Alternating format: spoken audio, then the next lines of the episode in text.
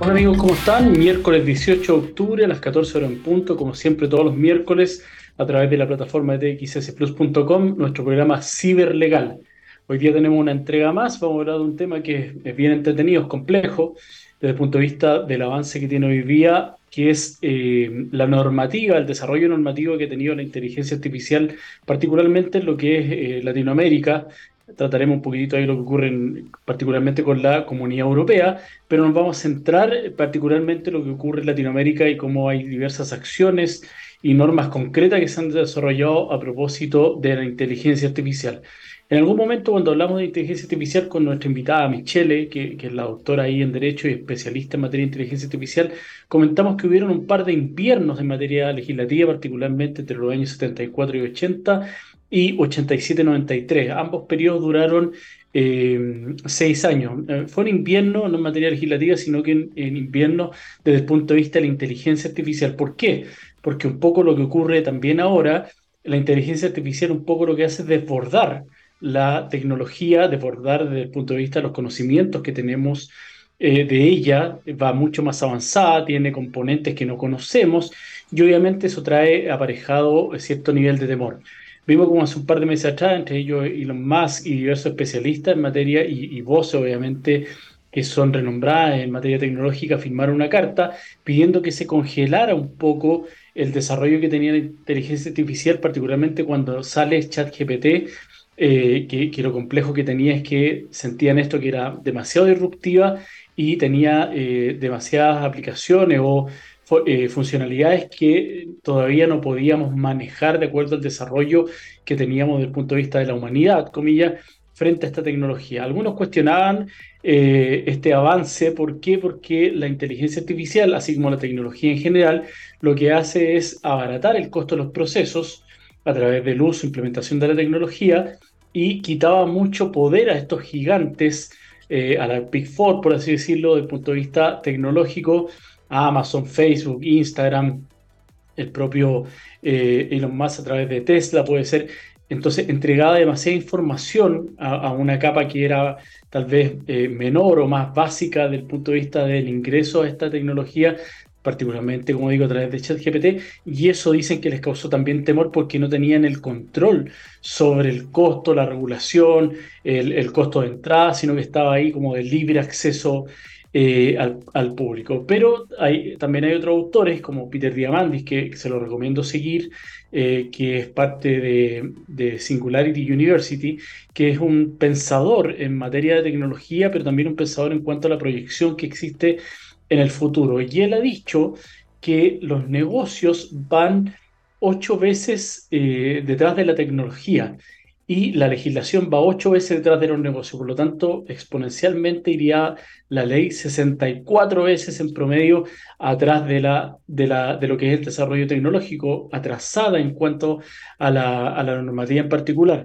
¿Y, ¿Y, por qué esto es complejo? Bueno, somos abogados los que eh, eh, trabajamos en estas materias legales. No todos están familiarizados, obviamente, eh, con la tecnología, a muchos les ajena, lo que hemos dicho otras veces, somos huérfanos digitales más que nativos digitales, los de cierta edad, de 35, 40 hacia arriba particularmente, eh, los jueces y los legisladores tienen, eh, por, un tema de experiencia, obviamente, tienen mucho más edad que eso, o sea, 50, 55, 60 años. Entonces es muy complejo para ellos incluso eh, percibir, son, son mucho más básicos desde el punto de vista tecnológico, cuáles son los alcances y el desarrollo que tiene la tecnología. Obviamente cuentan con los asesores de rigor, pero no estamos preparados desde el punto de vista de la especialidad y la especialización para poder abordar estas materias desde el punto de vista tecnológico. Entonces, obviamente eso se hace complejo. En Chile, en particular, tenemos dos ejemplos que yo siempre los hago a relucir porque son la normativa más importante eh, hoy día desde el punto de vista de la seguridad, que era la ley de eh, delito informático,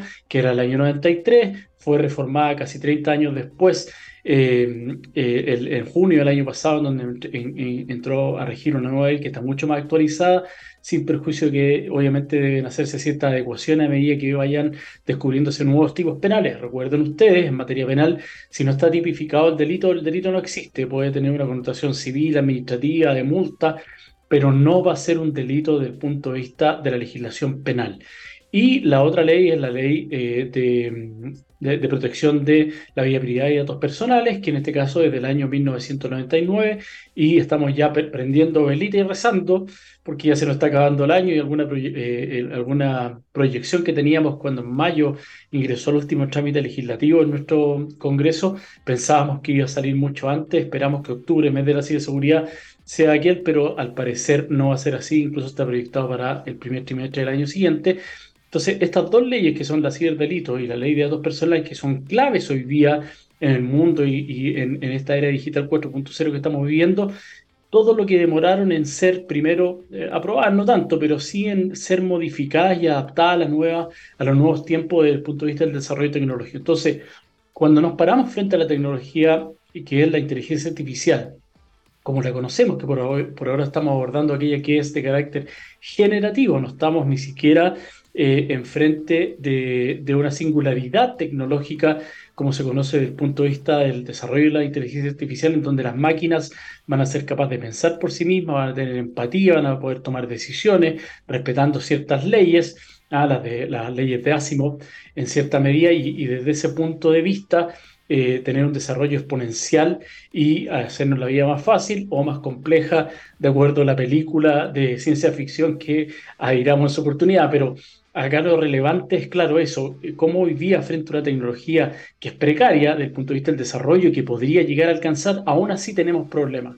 Ahí vamos a comentar un poco lo que pasó con el Parlamento Europeo, que es uno de los primeros que está estableciendo una normativa a nivel de comunidad europea respecto del uso de la inteligencia artificial, los alcances, el tema de, de los derechos de autor, propiedad intelectual, delitos, uso ético de la inteligencia artificial, ya ha tenido problemas particularmente con ChatGPT por el desarrollo que ha tenido en este lapso entre que se pensó eh, legislar, se comenzaron los trabajos legislativos hasta que se envió un proyecto que ya tendría que ser modificado por lo que les señalo yo, por el desarrollo que ha tenido e incluso a la fecha que es temprano todavía, pero ha tenido un desarrollo ChatGPT y eso ha, implicado que tengamos que repensar el tema. Imagínense lo que ocurre en Latinoamérica. Ahí se los voy a explicar por qué este, este paralelo entre Europa y Latinoamérica desde el punto de vista legislativo.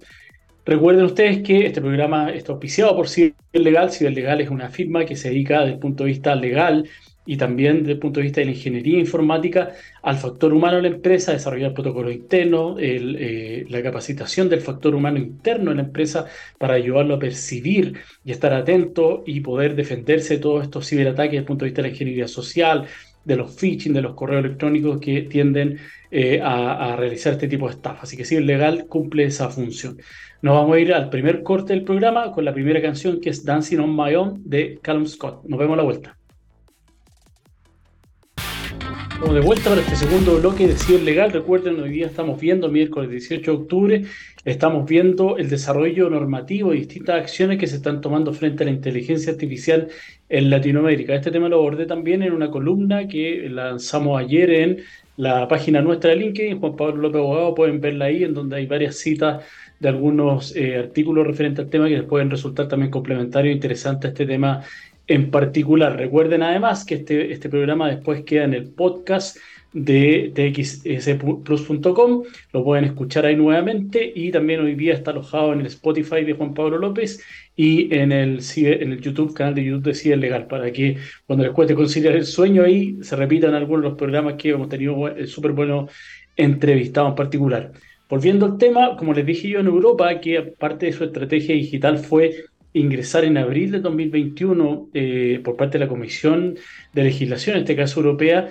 eh, la normativa referente al uso de la inteligencia artificial. Establecieron ahí diversos patrones en cuanto al riesgo que tenía, mayor o menos riesgo, y cómo iban eh, aparejadas las sanciones, las multas y los delitos en particular referente a este tema. Eh, lo vamos a personificar un poco porque es la, lo, que, cómo se ha ido desarrollando el tema de inteligencia artificial en el denominado, o la aplicación conocida como ChatGPT. Eh, tiene una, una, aplicación que, o, un nivel que es gratuito, tienen ahí el chat, creo que está en el 4 allá, que tiene otras aplicaciones que son obviamente pagas, pero entrega soluciones distintas a la versión que es gratuita. Google también tiene eh, su propio mm, ayudante ahí o asistente de inteligencia artificial pero lo importante es que, bueno, no, no, es la inteligencia artificial en cuanto tal, como les digo, esta es, una de ellas que es de, carácter generativo, Pero lo importante es que, por ejemplo, Italia, que fue uno de los países que se enfrentó, comillas, a este chat GPT cuando, cuando fue este boom hace un par de meses atrás, en donde señaló que iba a prohibir dentro del territorio italiano el uso de aplicación del ChatGPT porque infringía particularmente la ley eh, de la Comunidad Europea en cuanto a la, al RGDP en cuanto a los datos personales, por lo tanto lo prohibió, lo baneó dentro de, la, de, Italia y ChatGPT incluso estaba amenazando en algún momento con abandonar la Comunidad Europea por todos los comillas problemas que está enfrentando desde el punto de vista de la fiscalización de los países. Pero lo relevante acá, en cuanto a la legislación que hoy día está en curso en la Comunidad Europea, eh, es que ya ha tenido algunos tropiezos, como les señalaba yo, porque obviamente es un tema que es demasiado gigante, extenso, y se va desarrollando muchas veces, como siempre, la tecnología de manera exponencial, día a día incluso, ha tenido algunos problemas eh, desde el punto de vista del chat GPT. ¿Por qué? Porque cuando se intentó la primera normativa eh, que, que, que se ingresó en abril de 2021 por parte de la Comunidad Europea contemplaba ChatGPT como esta generativa que entregaba solamente respuesta a las preguntas que nosotros le íbamos dando eh, a través de estos prompts, como se conocen. Entonces, ese fue el modelo que se utilizó para poder legislarlo. Y hoy día ChatGPT tiene novedades, eh, es multimodal, desde hace un, tiempo a esta fecha, es decir, genera no solamente respuestas que son a través de, esto, de este contenido escrito, sino que lo hace a través de video y a través de voz. Y eso no estaba contemplado en el proyecto original de la Comunidad Europea porque no existía en ese momento, por lo tanto, aún siendo un proyecto para legislar sobre la tecnología de inteligencia artificial, ChatGPT ya debe sufrir modificaciones. Y eso va a pasar día a día, por eso es tan difícil y tan complejo para eh, el derecho, los legisladores poder eh, abocarse a estos temas, porque como les señalaba anteriormente, jueces que generalmente, o sea, eh, legisladores que pueden ser asistidos por abogados, tener la opinión, por ejemplo, de la Corte Suprema, de una Corte de Apelaciones, de un panel de expertos en materia tecnológica, todo ese tiempo que nos demoramos en analizar qué es lo que debemos eh, normar, como en el caso que ocurrió en la Comisión Europea, cuando ya nos sentamos a establecer la norma, puede que la tecnología haya mutado, haya cambiado. Eso es lo complejo, porque frente al desconocimiento particularmente que existe eh, sobre la normativa, lo, lo, más probable es que en algún momento tengamos ese problema en donde cuando nos sentemos a normar, que es lo que ocurrió en eh, particularmente la ley de datos del año 99, que copiamos la legislación española y al par de meses esa legislación española fue dejada sin efecto por estar caduca. Entonces, y nosotros llevamos eh, casi 25 años usando la misma ley. Entonces, eso es lo complejo del dinamismo, de la dinámica, la rapidez con que la tecnología va avanzando, que es casi imposible para el derecho ponerse a la par de la misma. Y como les dije, sobre todo en materia de ciberdelitos, hemos conocido ahí, hablamos un par de semanas del, mal desarrollo o el mal uso que tiene la tecnología. Recordemos, la tecnología es neutra, no es buena ni es mala, depende siempre del uso que nosotros demos. La tecnología lo que tiende es a eficientar procesos, eficientar recursos y hacerlo de manera exponencial eh, más económicamente. Entonces, si yo la uso de mala forma, si alguien generó esta eh, aplicación de inteligencia artificial que desnudaba eh, cuerpos a petición del requiriente, en este caso del usuario, pero no tenía o podía ser vulnerado, por ejemplo, en cuanto a la edad de las personas que deseaban, comillas, desnudar, claramente eh, se le estaba dando un mal uso y eso, si no está normado, podemos encasillarnos de uno u otro tipo penal. Pero si esa conducta en particular no está encasillada dentro de un tipo penal, no existe. Es decir, la ley exige que sea el tipo penal sea previo al hecho, debe estar específicamente eh, tipificado, regulado, y la pena asignada además debe estar eh, estipulada antes de la comisión del delito. Si no, no existe. Si hoy día algo que no es delito y mañana eh, pasa a ser normado, además rige hacia el futuro. Por lo tanto, la conducta anterior, la ley no va a poder tener efecto de carácter retroactivo. Entonces, es el problema con el cual hoy día nos enfrentamos. Entonces, bueno, el, el título de la canción hoy día es particularmente qué ocurre con los avances en materia legislativa y acciones que se han tomado por parte de Latinoamérica frente a la inteligencia artificial. Partimos hablando de Europa. ¿Por qué? Porque, como les señalaba yo, eh, siempre nosotros, sobre todo en este tipo de materia, eh, miramos obviamente lo que está haciendo el viejo continente. Tienen una cultura legislativa eh, mucho más avanzada que la nuestra, han, ido avanzando los temas culturalmente y legislativamente mucho más rápido que nosotros. Nosotros somos un continente mucho más joven desde ese punto de vista entonces, por eso lo hacemos, de hecho, el, Código Civil chileno y que rige en varios países de Latinoamérica, eh, como, no, no, que fue tomado como base el Código Civil de Andrés Bello, venezolano, que estudió en Londres desde el año 1855. Ese fue creación propia pero otras materias legislativas son eh, extraídas, si, si,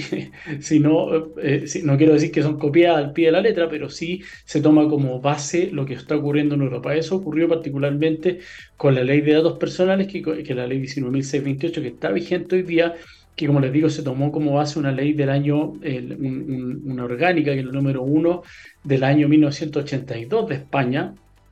y una, un, diversos cuerpos normativos, hay una cita también de respecto a la ley francesa, pero todas esas normas ya están modificadas a esta fecha y nosotros en cierta medida seguimos eh, usando el mismo cuerpo normativo que ya nos queda eh, chico, estrecho y además está bastante desgastado. Entonces, esa es la urgencia que tiene el cambiarlo. Y, bueno, ¿por qué ustedes se preguntarán esto también de por qué es necesario eh, los datos, normal así de seguridad, si lo que estamos hablando de inteligencia artificial, porque precisamente de aquello que se alimenta la inteligencia artificial en su mayoría es a través de los datos que nosotros le entregamos.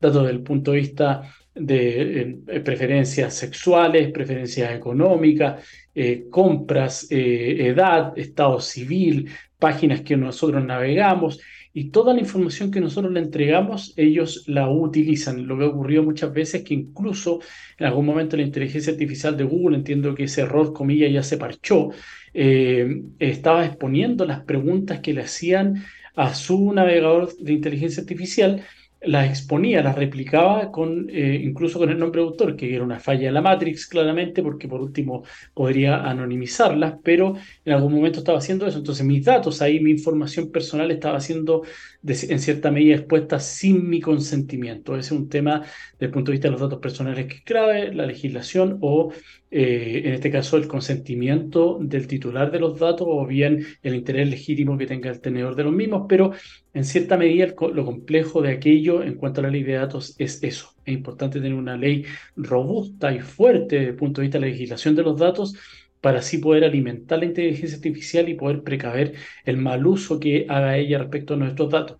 Recuerden ustedes, que eso también lo comentamos en algún momento, eh, dos o tres casos en particular, que era el tema del abogado que contestó una demanda eh, respecto a un incidente que generó a Bianca. Eh, él representaba a un pasajero que estaba demandando a la aerolínea y para contestar usó jurisprudencia, esto fue en Estados Unidos, la jurisprudencia fuente de la ley, ustedes ven en las películas y siempre se, se citan el caso de, de, tal persona, tal ciudadano con Estados Unidos, con el Estado, eh, en un Estado en particular, y eso se toma como referente para poder legislar porque se sienta esa base de jurisprudencia. Nosotros, no, la jurisprudencia no es obligatoria, sino que es la legislación en particular. En, Latinoamérica en general es así, ellos tienen el common law, que es una legislación de, diferente, y la jurisprudencia en ese caso es base para poder dictar otra sentencia, acá solamente es el caso en particular al cual atañe esa sentencia. Pero lo que ocurrió ahí es que el colega, el abogado en Estados Unidos, todo esto eh, eh, usó ChatGPT, le entregó una serie de información, una serie de respuestas, y la respuesta que tenía contenía esta cita de casos que eran inventados por parte del ChatGPT, porque hoy día el ChatGPT, que es la crítica que se le hace también, no sabe distinguir entre una información que se ha alimentado a través del Machine Learning Big Data, se ha alimentado esta base de datos de, del ChatGPT, pero no sabe distinguir si está bien o está mal. Y eso obviamente, eh, si tuviéramos una singularidad, podría hacerlo, una singularidad tecnológica. Eso no lo puede hacer. Y el otro problema es que un abogado en particular que estaba, eh, siempre fue defensor de eh, menores abusados sexualmente. Un colega eh, usando y practicando el ChatGPT hizo la pregunta respecto con el nombre y apellido del colega en particular. mi colega Juan Pablo López, ¿en qué casos de abuso sexual ha participado? Y el ChatGPT generó una respuesta referente a que él había sido acusado de un caso de abuso sexual en un viaje que había hecho el profesor de la universidad, creo que Washington o Columbia, no recuerdo bien, eh, había sido acusado por una de sus alumnas de esa universidad cuando hicieron un viaje de estudios a Alaska. El profesor nunca había hecho un viaje de estudio, nunca había estado en Alaska y nunca había sido acusado de abuso sexual. Entonces imagínense lo que ocurre hoy día además con la posverdad, sobre todo en las redes sociales, que es muy difícil cuando se crean estas fake news eh, o se hacen eh, estas funas a través de las redes sociales, lo complejo que es para una persona después salir a desmentir una información que fue generada, en este caso, por ChatGPT. Entonces, ese incorrecto uso de los datos personales es clave poder legislarlo. Volviendo ahora al tema de la normativa y como nosotros miramos un poco como espejo a lo que ocurre en Europa, lo mismo ocurre en, materia de ciberseguridad, en donde los diversos países que han suscrito este acuerdo eh, de Budapest, el Tratado de Budapest, que el Tratado sobre Ciberseguridad, Chile particularmente, que tuvo que adecuar y modificar la legislación interna por haber adherido a este Tratado de Budapest. Eh, lo hizo en, junio del año pasado y las normas que están contenidas en, dentro de esta ley de ciberseguridad y delito informático eh, son la, es la normativa contenida en definitiva en este tratado en particular. Entonces, ese es un poco lo relevante de estar mirando Europa y qué es lo que está haciendo Europa en cuanto a las acciones y la normativa vigente hoy día en materia de inteligencia artificial. La inteligencia artificial obviamente es regulada, es arreglada, lo importante es de qué forma lo hacemos, con cuánta prontitud lo hacemos y cómo lo establecemos para que sea eficaz. Budapest, por ejemplo, lo que tiene es, eh, y eso está incorporado en nuestra legislación interna de seguridad eh, respecto, por ejemplo, a la Fiscalía, el Ministerio Público, que es el órgano persecutor de los delitos que se cometan, que son de acción pública, que son aquellos delitos que tienen un interés por parte del Estado en que sean sancionados, dentro de ellos están obviamente los ciberdelitos, eh, es la cooperación desde el punto de vista internacional. La cooperación es clave porque hoy día sabemos que muchos de los ciberdelitos son transfronterizos. Es decir, no necesariamente una persona que robe mis datos en Chile eh, yo sentado en mi computador eh, recibo un ransomware o alguien sustrae toda la información que tengo en la carpeta de mis clientes, que es información, por ejemplo, sensible, o alguien en particular de un caso que, que, sea abullado y que tenga información desde el punto de vista de connotación sexual, una persona que fue abusada y hay un peritaje y, extrae toda esa información, esa persona puede estar en Argentina, en Perú, en Bolivia o incluso en, el, en, el, en Europa, en el viejo continente y desde ese punto de vista, la cooperación transfronteriza es clave para poder perseguir este tipo de ciberdelitos. Por eso, en materia de inteligencia artificial, lo mismo. Puede ser que la aplicación en particular haya sido generada y creada en Europa o en, en sudeste asiático, donde se le, se le puede ocurrir fuera de Latinoamérica, y eh, para vulnerar a alguien en particular en Chile, por ejemplo. Eh, y eso obviamente yo puedo perseguirlo a través de las técnicas forenses de rigor y con la asistencia de los ministerios públicos a nivel internacional y establecer de que tal persona, porque podemos dar con la IP de ella, se registraba en alguno de los datos que fueron recogidos por el forense, estaba ubicada en la Gran Vía, en España, en tal dirección, y a través de la cooperación internacional se puede eh, obtener una orden de captura internacional y en definitiva detener este tipo de, por ejemplo, la parte de una red de pedófilos internacional. Entonces, eh, y que almacenaban perdón, eh, pornografía infantil. Entonces, eso es clave desde el punto de vista de la cooperación internacional, sobre todo en materia de inteligencia artificial, de que todo esto sea contemplado como un todo. Nada saco yo, de, como país me refiero, de regular la inteligencia artificial eh, en Chile si todos los delitos se van a cometer fuera y no tenemos esta, esta no sé si llamarlo eh, equivalencia de la normativa en Latinoamérica, pero si en algún país, que son los principios muchas veces de los tratados internacionales para extraditar a alguien, si en un país en particular no hay reciprocidad, no hay tratado y en el país en particular no es delito, el, que haya cometido ese con, nacional no es delito en el país en donde está siendo eh, extraditado, puede ser que la extradición la Corte Suprema de ese país me la niegue. Y por no tener garantías, porque en su país no era delito, porque no había un tratado en particular. Entonces eso es lo importante, es generar una normativa así como lo está efectuando la Comunidad Europea, que obviamente tiene un establecimiento distinto desde el punto de vista eh, político normativo, nosotros no, no, nosotros no, Latinoamérica es, son países, eh, están dentro del continente, pero son independientes desde el punto de vista normativa, hay ciertas cosas y ciertos tratados que nos afectan en general, pero son de cooperación, no son muchas veces obligatorios, en cambio Europa tiene esta normativa que es general y todos sus connacionales están supeditados a ella, y eso también tiene efectos cuando, por ejemplo, un país que una empresa de un país en particular tiene eh, tratamiento de datos de alguien que es de la Unión Europea o presta servicio a una empresa que está sujeta a la ley de, al reglamento general de datos personales y ahí tiene que adecuar su normativa. Entonces el tema es complejo, no solamente en la normativa en particular, que ya lo veremos en el tercer bloque, sino que además hay que establecer ciertos estándares, ciertos parámetros para poder hacer eficaz la implementación y cumplimiento efectivo de esta normativa. Vamos a ir con la segunda canción para cerrar este segundo bloque y al tercero ya vamos a hacer la bajada y el cierre de este, de este mm, capítulo en particular es Castle on the Hill de Ichiban. Nos vemos a la vuelta.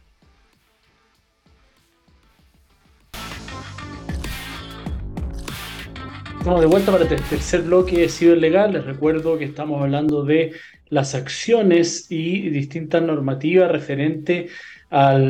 la inteligencia artificial que se ha plasmado hoy día en Latinoamérica. Estaba viendo en el, corte mientras escuchábamos la canción, eh, hoy día se firmó, aparece firmada una carta en un diario que eh, sale en las tardes en Chile, que es el diario La Segunda, que habla de la piedra angular de ciberseguridad, que es lo que estábamos hablando, la ley de datos personales, que inexplicablemente señalan ahí los suscriptores de la carta, que son 70 académicos y profesionales ligados al mundo de la ciberseguridad y los datos personales, el derecho informático en general, eh, criticando un poco el, por qué está estancado este proyecto cuando se supone que en mayo y se entregó, como le señalaba, para el último trámite eh, legislativo estaba prácticamente terminado. Ahí se habla muchas veces de presión, de lobby eh, que, que, hacen las empresas porque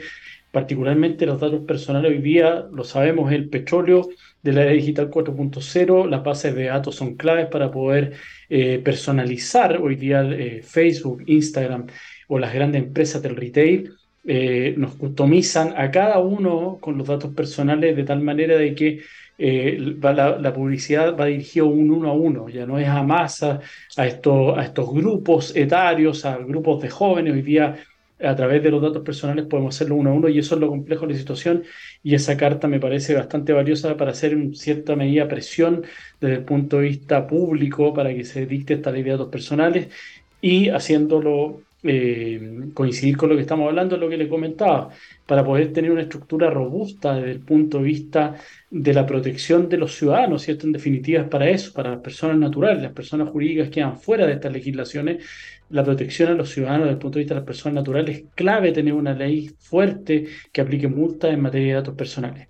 Tenemos la ley de ciberseguridad, pero tenemos la pata, de la, eh, nos falta una pata en la mesa, está coja. Eh, y eso es porque no hay una ley de datos personales fuerte. Y fuera de eso, tampoco tenemos hoy día una legislación en materia de inteligencia artificial, por lo que les comentaba lo complejo que ocurre eh, en poder legislar sobre esta materia. Así que me parece interesante la, la misión en particular. Ahora, volviendo al tema,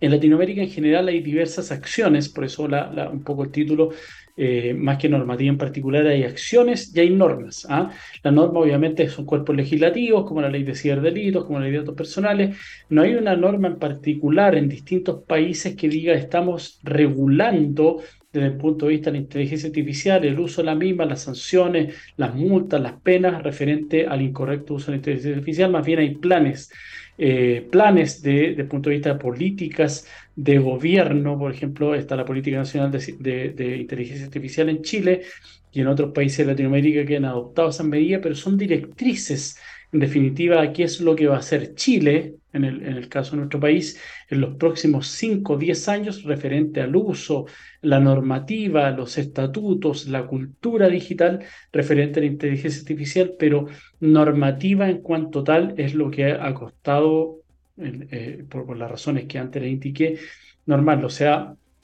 Piensen ustedes, año 99, quiero, ser súper enfático y repetitivo incluso en esto, ley de datos personales, año 2023, lista la ley y no sale a la luz cuando sabemos que hoy día es clave tener una protección de datos personales. Es el TEFE en cualquier materia así de seguridad que tener una ley robusta de datos personales, una autoridad desde el punto de vista del gobierno, este ombudsman que defienda a los ciudadanos frente al incorrecto uso, el uso abusivo de los datos personales por parte de las empresas en particular.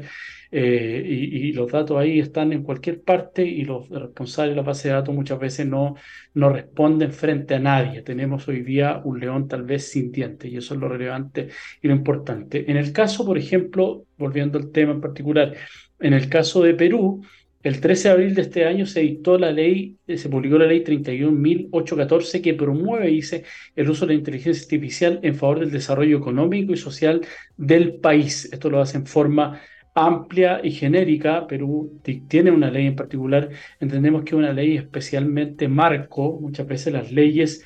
no así en materia penal como les comenté, pero, pero en otras materias puede ser porque en materia penal tiene que ir especificado el tipo, la sanción aparejada, las conductas que, que regula, el espacio temporal, los sujetos activos y pasivos, pero estas leyes pueden ser tal vez leyes más marco en donde promuevan el uso de esta inteligencia artificial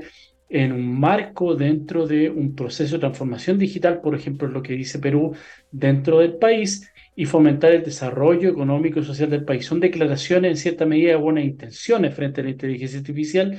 pero garantiza que se realice dentro de un entorno seguro, sostenible, transparente, replicable y responsable, señala la ley. Y seguramente dentro de este cuerpo normativo lo que hay son normas de remisión. Se va a dictar un reglamento, se va a nombrar una autoridad, va a ser función de, una vez que se dicte el reglamento, por ejemplo, el Ministerio Público de ese país, perseguir los delitos que se realicen de tal o cual conducta, y ese cuerpo normativo lo que hace, como les digo, es establecer un marco, así como la Constitución tiene los grandes principios, las leyes marco en general tienden a generar una estructura o base, y después la normativa en particular que se va dictando en base a esta norma eh, reguladora eh, empieza ya a, irse a lo específico. Entonces, pero podemos decir que en cierta medida existe una norma, por ejemplo, en este caso en Perú. Se dictó hace poco, salió hace poco el índice latinoamericano de inteligencia artificial, que lo que hace es mostrar precisamente la situación regulatoria y el estado de avance que tiene cada país frente a, eh, en este caso, frente al desarrollo normativo de la inteligencia artificial en la región. Y se hizo este estudio sobre un total de 12 países que son Argentina, Bolivia, Brasil, Chile, Colombia, Costa Rica, Ecuador, México, Panamá, Paraguay, Perú y Uruguay. Lo que ocurre acá, que es un poco lo que hace también la comunidad europea, es establecer frente a en qué estado o en qué fase se encuentran de la regulación y eso le asigna a este índice obviamente distintos factores y distintas ubicaciones frente a la normativa en particular que entendemos que obviamente lo relevante es no solamente tener la legislación dictada, sino que implementada. Eh, ocurrió en particular, como les señalé yo anteriormente, con la ley de ciberseguridad que Chile adhirió, eh, adscribió en este caso al convenio de Budapest sobre ciberseguridad y ciberdelincuencia y la apuesta o la implementación interna de la, de, la ley de ciberdelitos tomó un par de años. Eh, Chile estaba, comillas, al debe, estaba incumpliendo el, acuerdo adoptado en este tratado internacional porque no había realizado los cambios internos y había dictado esta nueva legislación. Las consecuencias que tiene desde el punto de vista de los datos personales es distinto. ¿Por qué? Porque el, tema de ser un puerto seguro, que es como se habla para ser transferidos ciertos datos personales a un puerto seguro, que sería por ejemplo Chile, Chile no tiene la normativa para ser considerado tal. ¿ah? Eh, es una ley que es débil, como les digo, muchas veces se denomina incluso la ley de, de bases de datos, porque regula más bien y, eh, el tema del correcto uso de las bases de datos, comillas, y eh, regula además algunos aspectos del punto de vista económico, qué es lo que puede ser publicado o no publicado en ciertos boletines respecto de, la información financiera que tenga una persona eh, en cuanto a ciertos eh, documentos del punto de vista del comercio, que son, por ejemplo, pagaré, incumplimiento del pago pagaré, letras, cheques. Ese tipo de documentación puede ser publicada en este tipo de boletines sin que dañe los datos personales o a la afectación, porque hay una afectación distinta, que en este caso es la regulación de la confianza en el comercio. Si alguien que dejó de pagar este tipo de documentos, yo tengo que poner al tanto alerta a la comunidad para que tengan ojo con el tipo de deudor que es porque ha incumplido su obligación. Entonces, generalmente cuando la gente, su vida de ICOM, como se denomina en Chile, eh, tiende a cumplir con la obligación porque eh, traba, eh, se le traba desde el punto de vista crediticio en los bancos, eh, le, bajan las líneas de crédito, suspenden muchas veces la emisión de cheque o la aprobación de crédito mientras no cumpla con esa obligación particular. Entonces, por eso es complejo no realizarlo de esta forma. En Chile, en particular, referente a la inteligencia artificial, el 25 de octubre del año 2021, hace dos años atrás, se dictó la ley 21.383 que modificó la constitución política nuestra de la República y estableció un desarrollo científico y tecnológico que debe estar al servicio de las personas. Un poco para contextualizarlo a la, gente que nos mira de, otros países, Hoy día nosotros estamos viviendo un cambio desde el punto de vista de la constitución política de la República y unas comisiones constituyentes que están eh, buscando la reforma, dictar una nueva constitución, pero hay ciertas normas o principios que deben estar establecidos en ella y en particular en Chile es el artículo 19 que eh, están los, los, llamados eh, derechos fundamentales de los individuos en este caso, el derecho a la vida, el derecho a la honra, el derecho a la protección de la vida privada, el derecho a la salud, hay ciertos derechos que están ahí consagrados, eh, el derecho a propiedad, consagrado dentro de este cuerpo normativo, particularmente que la Constitución asegura a todas las personas, y hay un catálogo o listado de derechos que son de carácter fundamental. Y esta modificación que se estableció particularmente está dentro de esos catálogos. Eh, que son los denominados neuroderechos, así se les denominó cuando se hizo la tramitación de la ley y se estableció dentro del artículo 19, número 1, se los voy a leer. la Constitución asegura a todas las personas, dice, el desarrollo científico y tecnológico estará al servicio de las personas y se llevará a cabo con respeto a la vida y la integridad física y psíquica. La ley, y esto es una norma de remisión, regulará los requisitos, condiciones y restricciones para su utilización en las personas, debiendo resguardar especialmente la actividad cerebral, así como la información proveniente de ella. El tema de los neuroderechos, hemos escuchado ahí lo que, lo que está tratando de hacer, por ejemplo, Elon, Musk, está, eh, eh, insertar chips en las personas para monitorear cierta actividad o, comillas, eh, aliviar ciertas cosas que se podrían hacer a través de este tipo de, tecnología, pero ya implementada, implantada dentro del cuerpo del ser humano en particular. Y esta ley lo que hizo, como les digo yo, fue eh, resguardar precisamente los neuroderechos que tiene directa relación, como les menciono en este caso, con inteligencia artificial y todo lo que puede conllevar el uso indebido de la misma. Si, si la tecnología es usada correctamente y respeta los derechos de los particulares, claramente nada debemos temer. De, eh, el, problema es cuando se traspasan esos límites y eh, se dañan los datos personales, la honra, la vida privada, en este caso los nuevos derechos, ahí la constitución me asegura a mí como ciudadano que voy a estar garantizado como un derecho en particular. Y aquí me habilita, por ejemplo, este 19 que, que, habla del catálogo de estos derechos fundamentales de las personas naturales a recurrir, se denomina a través de una acción, un recurso de protección, haga la Corte de Apelaciones en el lugar donde yo resida, por ejemplo, en carácter de víctima, para que la Corte en este, en, en este tema en particular a través de un recurso de protección conozca de manera rápida y expedita y sin forma de juicio, es bastante rápido el recurso en particular, no es un juicio de tres años como sería una vez data eh, que puede ser tramitado en un juzgado civil, es un, eh, un recurso que es eh, rápido, que yo puedo pedir, por ejemplo, una orden de, de no innovar para que se paralice la acción que está causando en este caso un perjuicio eh, la, eh, una perturbación o amenaza respecto del derecho, privación, perturbación, amenaza respecto a algunos de estos derechos que están consagrados en la Carta Magna chilena y en ese caso obviamente yo voy a poder tomar todas las medidas y la Corte va a tener que tomar todas las medidas tendientes a restablecer el imperio del derecho. Entonces, eso es lo clave y lo importante que eh, esa normativa en particular se haya insertado dentro de este catálogo de derechos. Me, me habilita a mí como persona natural a recurrir de protección frente a cualquier vulneración. Lo mismo pasa con los datos personales. A través, por ejemplo, yo he intentado esa acción y he sido exitosa cuando hablamos de las funas, estas llamadas funas a través de de, redes sociales, por ejemplo, en donde sin mayor información se hace, por ejemplo, un juicio previo a una persona sin tener todos los antecedentes a la vista, o alguien que quiere vengarse inventa de que esta persona lo golpeó, esta persona abusó de ella, sin haber siquiera hecho una denuncia, por ejemplo, a través de los canales regulares, uno puede recurrir porque están los datos personales ahí protegido en el 19 número 4 de la Constitución, recurrir a través de esto a la Corte y la Corte puede eh, ordenar, por ejemplo, a Facebook que suspenda o baje la publicación y también, obviamente, a la persona en particular si es que puede ser individualizado o individualizable, porque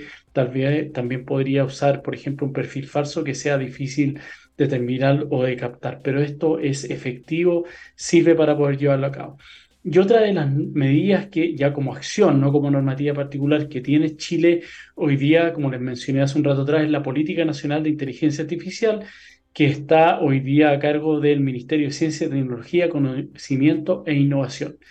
Y señala que el fundamento de la misma es lo siguiente, lo voy a leer el párrafo cortito para no eh, confundirlos. Dice, esta política contiene los lineamientos estratégicos que debe seguir el país en esta materia durante los próximos 10 años con el objeto de empoderar a las personas en el uso y desarrollo de herramientas de inteligencia artificial y participar en el debate sobre sus consecuencias legales, éticas, sociales y económicas. Esta hoja de ruta, en definitiva, va a regir entre el año 2021 y el año 2030. Y como ven ustedes, es bastante amplia desde el punto de vista de cuáles son las medidas que va a llevar a cabo, pero son directrices, son como les señalé hace un rato atrás, son normas eh, marco amplias, generales, en cuanto a ciertos comportamientos que deben tener los organismos del Estado, las empresas y los particulares eh, para poder implementar el correcto uso y de la inteligencia artificial, pero no son normas en cuanto tal. Ahí estamos obviamente al debe. Si estamos al debe de datos personales, claramente vamos a estar al debe en materia de inteligencia artificial.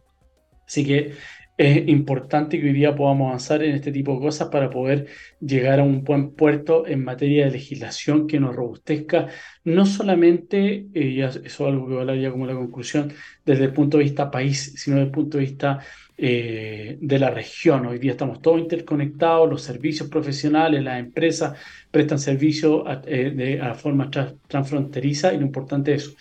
en algún momento les comenté a propósito de, un libro que es muy bueno, que La privacidad lo es todo, eh, eh, que, habla la autora ahí,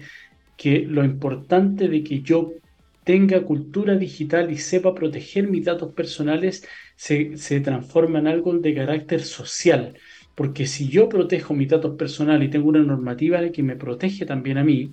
eh, voy a hacer que sea una sociedad más cibersegura desde el punto de vista de los datos personales y el punto de vista de la ciberseguridad. Muchas veces nos, preguntamos, bueno, ¿por qué a mí me hackearon o me pidieron eh, dinero a través de una cuenta o cómo llegaron a mi tarjeta? Es porque puede que hayan hackeado a alguien que no cuidó sus datos personales que está dentro de mi círculo y tenía, por ejemplo, almacenada información mía que era sensible en su celular o en su computador. Y eso hace que lleguen a mí a través de este hackeo, este ciberdelito en particular. Por lo tanto, ahí se transforma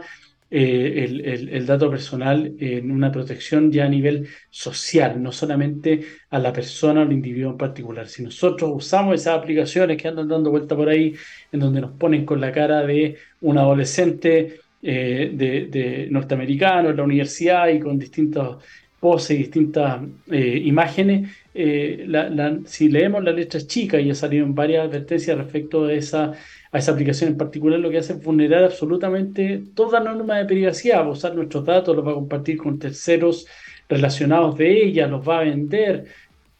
Eh, eh, es el infierno mismo desde el punto de vista de los datos. Entonces, después nos preguntamos, yo le entregué mis datos biométricos, le, entregué mi cara, mis características, y, generaron un perfil conmigo. Después nos preguntamos, bueno, ¿cómo robaron mis datos? Usted se los entregó. Y ahí ellos hicieron un mal uso a través de estos terceros que pudieron haber vulnerado su ciberseguridad precisamente porque te entregó esas claves o esa información. Recuerden también que muchas veces cuando nosotros ingresamos a estos sitios nos pide generar una clave, un usuario y una clave para poder acceder a la a la app. ¿Y qué es lo que hace uno? Genera la clave que usualmente usa. Entonces estos tipos con esa clave van a tratar de ingresar banco, Facebook, Instagram o alguna otra aplicación. Así que eso es lo delicado. Vamos a ir con la tercera canción y vamos a volver ya con las conclusiones. Eh, Hold Back the River de James Bay. Nos vemos a la vuelta. Me había quedado silenciado. Ya estamos de vuelta aquí para el cierre del programa de hoy si es legal, hoy día 18 de octubre, recuerden, hablamos hoy día respecto a las acciones y la normativa que se ha tomado por parte de los países de Latinoamérica referente a la inteligencia artificial. Como comentamos y un poco así, a modo de cierre y conclusión, es complejo hoy día el tema de la inteligencia artificial, particularmente por el desarrollo exponencial que ha tenido, lo dijimos a propósito de lo que ha pasado en la comunidad europea, de que hoy día el chat GPT eh, ha desarrollado tecnología multimodal, eh, texto, voz e imagen, videos, y antes solamente lo había hecho desde el punto de vista eh, generativo, desde el punto de vista del texto, y hoy día ya tiene que ser adecuada dicha normativa para los efectos de poder legislarla. Y Latinoamérica en general, salvo algunos países como Perú, tienen una normativa robusta que eh, eh, tiende obviamente a regular lo que es la inteligencia artificial, establecer las directrices, los parámetros para su uso a través de normas que generalmente son de remisión, es decir, eh, hablan de normas en cierta medida en blanco para poder ser completadas por otros cuerpos legislativos o la, la creación de autoridades que regulen esta materia en particular. En Chile tenemos el tema de los neuroderechos, tenemos además eh, y en particular lo que ocurre con la política nacional de inteligencia artificial, como les señalé, pero lo importante y lo relevante, así como lo establece Budapest, referente a lo que es la ley de ciberseguridad o delito informático, es la cooperación internacional. Hoy día deberíamos tener una, en, miras una norma que rija Latinoamérica en general, así como lo hace la Comunidad Europea, que nos proteja en su conjunto frente a lo que es el desarrollo de la tecnología artificial, que puede ser muy productiva, ayudarnos en muchos aspectos frente a los países, al gobierno, al Estado, al control, a la rendición de cuentas, pero también puede ser muy perjudicial, como lo señalamos hace un rato atrás, frente a lo que ocurre particularmente con la inteligencia artificial las aplicaciones frente al uso de imágenes desnudas por parte de menores de edad. Entonces, el conjunto es lo que nos conviene, pero además debemos tener la normativa de datos personales, eh, o sumada que debe dictarse con prontitud, por lo menos en Chile, y lo que ocurre también con la norma de ciberseguridad y algunos reglamentos y autoridades que están todavía por definirse. Entonces, el panorama todavía es eh, estamos en, en 100, estamos en pañales para poder decir que estamos eh, legalmente y legalmente protegidos. Eso, recuerden que eh, este programa queda en el podcast de txsplus.com y también queda en el canal de YouTube de CIE Legal a partir de mañana. Nos vemos la próxima semana en una nueva emisión de CIE Legal. Un abrazo.